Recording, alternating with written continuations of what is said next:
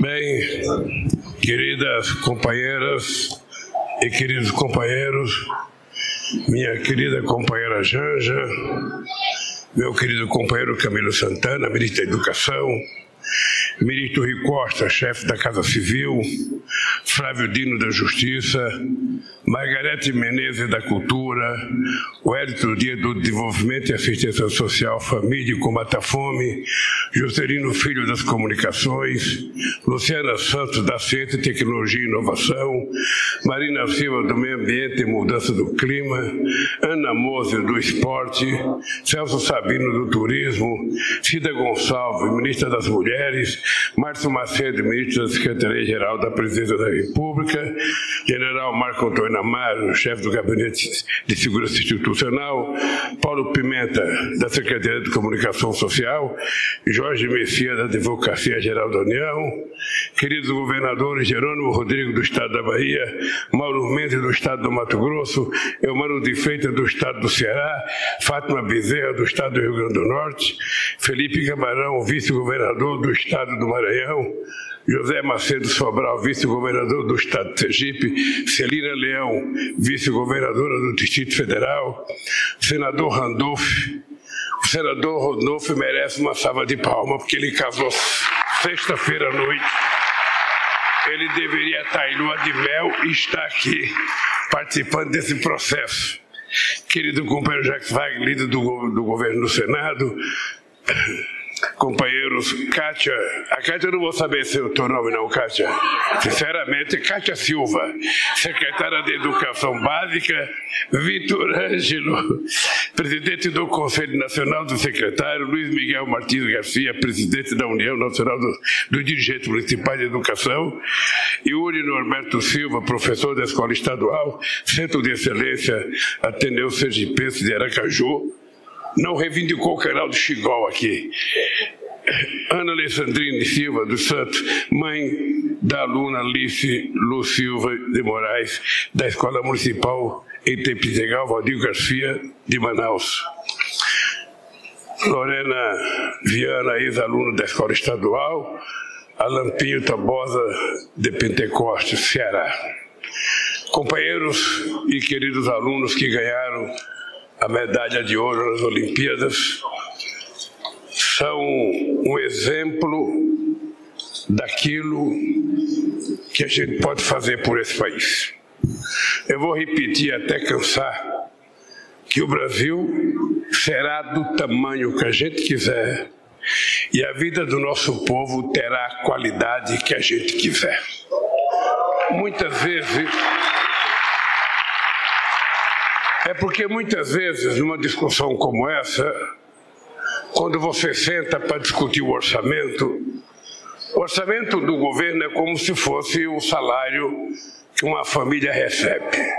Não sei como é na casa de vocês, mas na minha casa, minha mãe, que era analfabeta, os oito filhos chegavam com olerite de pagamento. Naquele tempo a gente não falava olerite, era envelope de pagamento uma envelope amarela pequenininha que vinha com os trocadinhos que a gente ganhava dentro. A gente colava na, colocava na mesa, a minha mãe abria tudo aquilo e colocava tudo num pacote só. Ela não sabia ler, não sabia fazer um ó com um copo, mas conhecia dinheiro. Então ela pegava aquele dinheiro para repartir entre as necessidades da família. O orçamento de uma prefeitura é isso. O orçamento do Estado é isso. O orçamento do, do, governo federal é isso. Você tem um montante de dinheiro que você recolhe e você então tem que fazer a somatória de tudo isso e distribuir em função das tuas prioridades, das coisas que são necessárias fazer no país. E no Brasil, sempre se demorou para fazer as coisas no tempo certo. A história do nosso país é triste porque a gente nunca fez as coisas no tempo que era necessário e possível fazer. Porque sempre se utilizava o discurso de que isso é gasto, isso não pode fazer, gasta muito. A gente nunca se perguntou o quanto custou a gente não fazer. Nunca. Nós nunca paramos para perguntar Quanto custou não alfabetizar esse país? no começo do século passado. Só lembrar que até 1920 a Argentina já tinha feito a sua primeira reforma universitária e a gente não tinha sequer a nossa primeira universidade. Então o Brasil tudo é sempre muito atrasado. O voto da mulher demorou muito, a libertação dos escravos demorou muito, a independência demorou muito, a igualdade salarial entre mulher e homem só foi feita aqui agora, faz 20 dias atrás, porque o Congresso Nacional aprovou. Então tudo é atrasado. E a escola de tempo integral, ela chega atrasada. Porque, quem sabe, a gente pudesse ter feito há 20 anos atrás, há 15 anos atrás, há 30 anos atrás, mas não foi feito. Certamente porque alguém dizia que custava muito. E assim a gente vai levando a vida, e quem vai ficando sempre para escanteio é o povo mais humilde é o povo mais necessitado. É ele que sobra. Sempre será ele que sobra enquanto a gente fizer as coisas habitualmente como se fazia nesse país. Nós precisamos mudar o jeito de fazer as coisas para que a gente faça um pouco diferente, porque senão as pessoas humildes serão sempre as últimas. Elas são os primeiros a sofrer os atos de responsabilidade daquele que o governo faz. Ela que sofre primeiro a enchente, porque mora nos piores lugares da cidade, porque mora perto de rio, porque mora perto de morro, quando cai um barranco é ela que morre. Ela que hoje não anda de ônibus porque não tem dinheiro para pagar um ônibus. Então tudo que é de ruim sobra para a parte mais pobre da população brasileira. Por isso que é preciso mudar. Eu comecei falando isso porque a, a educação ela precisa ser enxergada por todos os prefeitos, por todos os governadores, por todos nós, como o mais importante investimento que pode ser feito numa cidade, no estado ou no país.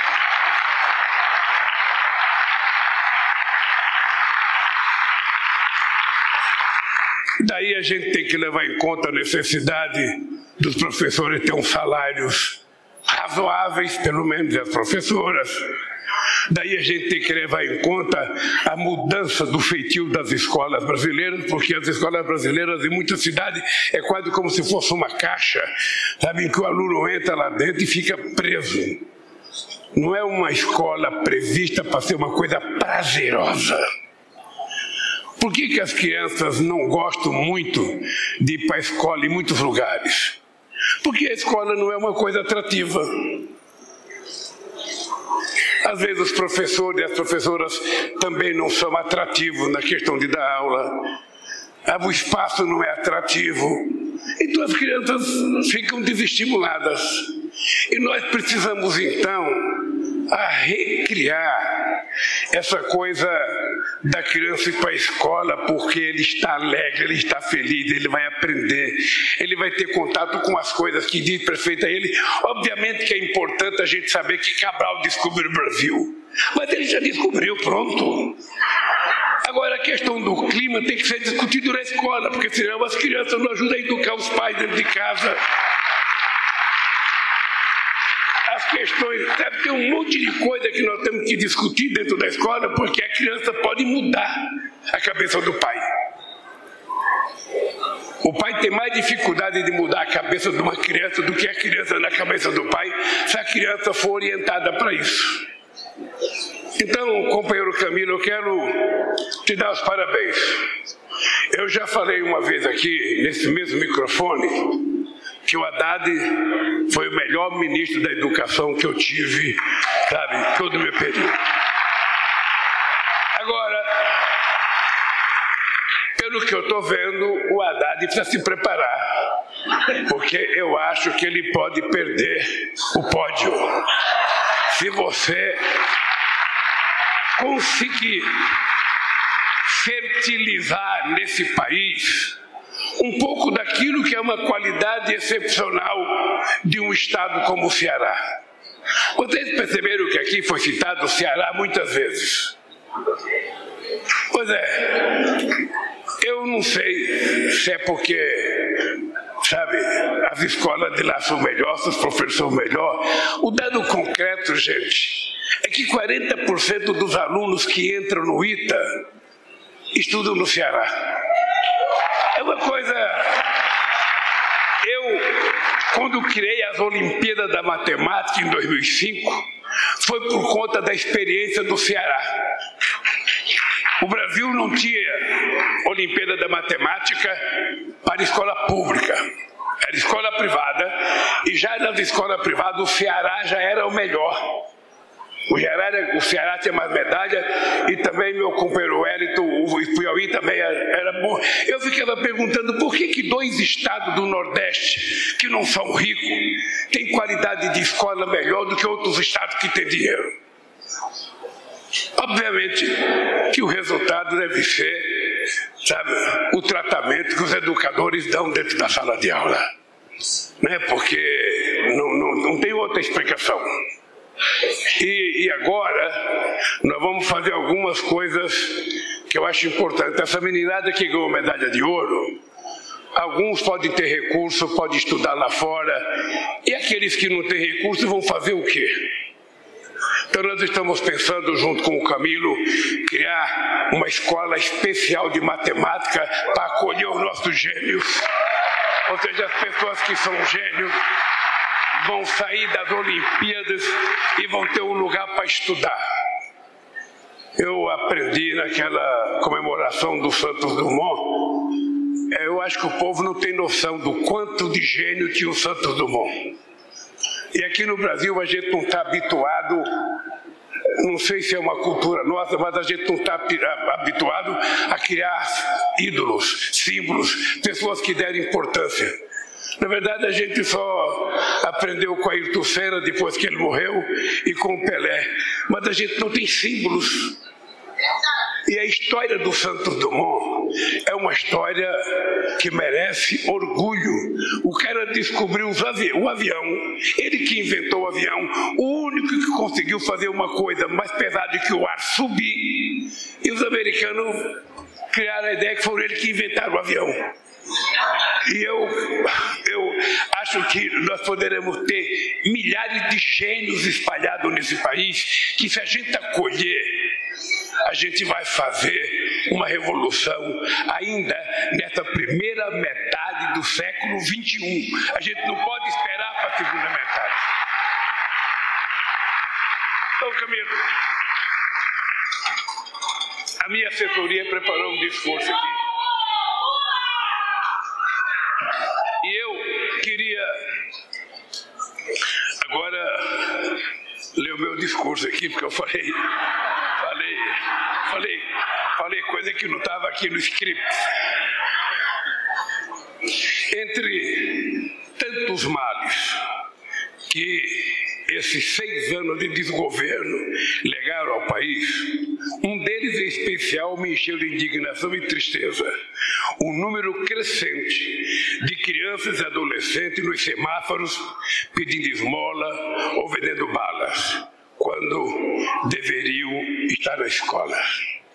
Eu olhava para aquelas crianças e adolescentes e pensava em quantos talentos desperdiçados, em quantos futuros comprometidos havia ali, pela falta de estudo e pela falta de oportunidade.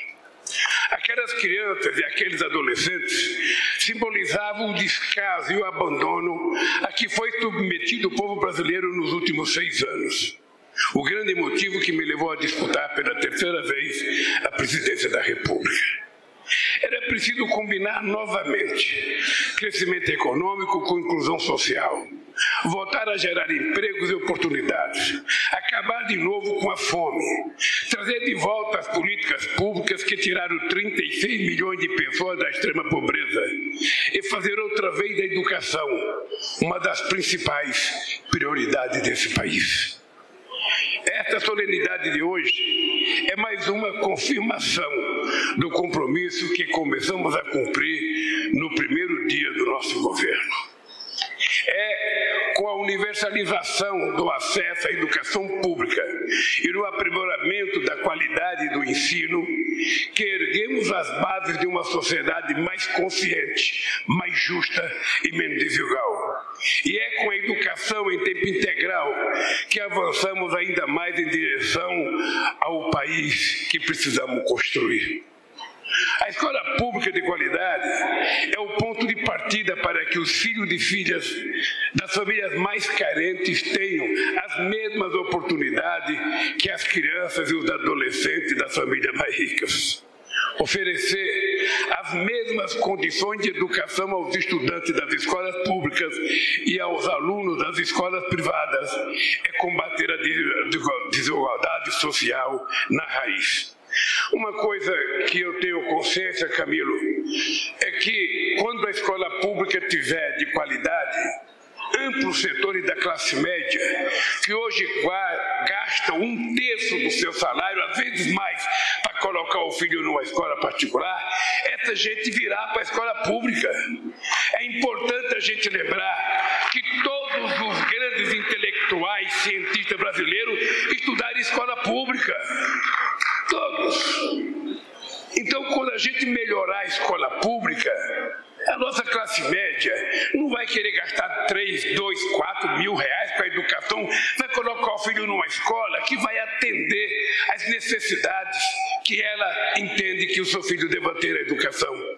Por isso que nós temos a obrigação de fazer o investimento na escola pública sem olhar e sem falar a palavra gasto. Eu volto a repetir. Não é possível a gente permitir que alguém fale, ah, não pode gastar em educação. Educação é o mais importante investimento que um país pode fazer no seu povo. É pela educação que a gente mede a soberania e a qualidade de vida desse povo. Sem oportunidades iguais para todos e todas, não se pode falar em meritocracia. Não se mede o mérito de uma pessoa pela quantidade de dinheiro e privilégios que ela tem. Com oportunidades iguais e acesso à educação pública de qualidade, todos e todas saem lado a lado na linha de partida, igualdade de condições em direção à chegada que é o futuro. Minhas amigas e meus amigos, é importante que se diga: oferecer ensino em tempo integral não é só deixar alunos e alunas na escola o dia inteiro, é oferecer atividades complementares ao ensino formal, que melhor desenvolvam as capacidades dos estudantes, é garantir os melhores estímulos intelectuais, culturais e psicossociais. Queremos fazer das escolas um espaço onde as crianças e os adolescentes gostem de estar. As crianças precisam levantar de manhã querendo ir para a escola, com vontade de ir para a escola. E vocês sabem a diferença que faz no aprendizado de uma criança quando ela vai com vontade ou quando ela vai empurrada pela mãe, serão às vezes até puxando a orelha do neném, vamos para a escola. Queremos fazer uma das escolas, queremos fazer das escolas um espaço onde as crianças e os adolescentes gostem e sintam vontade de estar. A escola deve ser um ambiente que desperte não só o apreço pelos estudos, pelo conhecimento, mas também o gosto pelos esportes, pela cultura, pelo trabalho comunitário e por tudo que uma criança pensa em fazer. É sobretudo na escola que os talentos que o país precisa começam a florescer, seja na ciência, nas artes, na política, em todas as áreas do conhecimento humano. Por isso estamos investindo para que a escola seja o ambiente mais propício possível para essas descobertas. Isso passa pela ampliação e reestruturação das escolas públicas, com a instalação de quadras poliesportivas, espaços culturais, laboratórios e demais equipamentos. Por que, que não pode ter numa escola pública teatro? Por que, que não pode ter piscina? Por que, que não pode ter tantas coisas que sabe, que as crianças precisam utilizar. Também inclui a produção de material didático e a formação de recursos humanos para a educação em tempo integral. Professoras e professores, tão importante nesse processo, têm que ser valorizado nas suas condições de trabalho. Ninguém pode ensinar sem se sentir plenamente recompensado pela, essa missão determinante para o futuro dos jovens do país. Queridos amigos e amigas, Anísio Teixeira, um dos maiores educadores brasileiros e um dos criadores da escola pública, escreveu certa vez: abre aspas, só, existe, só existirá democracia no Brasil no dia em que se montar no país a máquina que prepara as democracias. Essa máquina é a nossa querida escola pública, fecha aspas. Quase, quase um século depois, ainda lutamos em defesa da democracia e em defesa da educação. A democracia sofreu um grave ataque no dia 8 de janeiro e a educação esteve sob ataque permanente nos últimos seis anos. A um orçamento cada vez menor, vieram se somar o desmonte de inúmeros programas educacionais, além da onda de ódio propaganda, propagada pelas redes sociais. Ódio que se concretizou na criminalização de professores e professoras e até mesmo nos hediondos atentados nas escolas do nosso país. Desde a nossa posse, trabalhamos duramente para reverter esse quadro. Em janeiro, concedemos reajuste de 14,95% ao piso salarial nacional dos professores e professoras da educação básica e da rede pública. Em fevereiro, reajustamos em até 40% os valores das bolsas de mestrado, doutorado e pós-doutorado,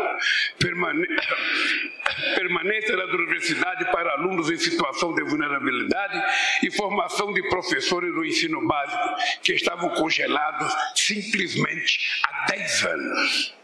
Em março, aumentamos em mais de 37% o valor do repasse a estados e municípios para custear a alimentação escolar, que estava parado há seis anos.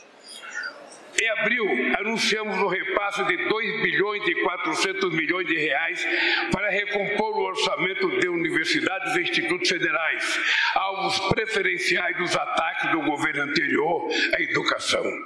Também em abril, nos reunimos com ministros, governadores e representantes do Judiciário para anunciar a liberta, liberação de mais de 3 bilhões de reais para a estratégia de combate à violência contra a criança nas escolas públicas. Em maio, iniciamos a retomada de 3.500 obras escolares que estavam paralisadas ou inacabadas desde o golpe contra a presidenta Dilma Rousseff e não descansaremos enquanto não consolidarmos definitivamente a educação como investimento no futuro do Brasil e do povo brasileiro. Queridas amigos e queridos amigos, estimular estados e municípios a investirem no ensino em tempo integral é a reafirmação do nosso compromisso de oferecer uma educação de qualidade para todos e todas.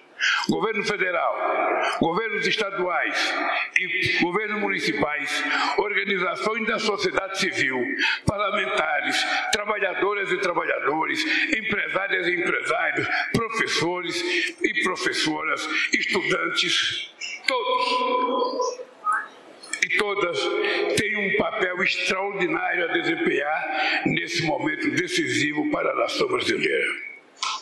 A educação é o espelho do desenvolvimento de um país. Queremos olhar nesse espelho e ver refletida uma sociedade que caminha para a construção de um país mais desenvolvido e mais solidário, com uma educação pública de qualidade e livre de todas as formas de desigualdade. Muito obrigado.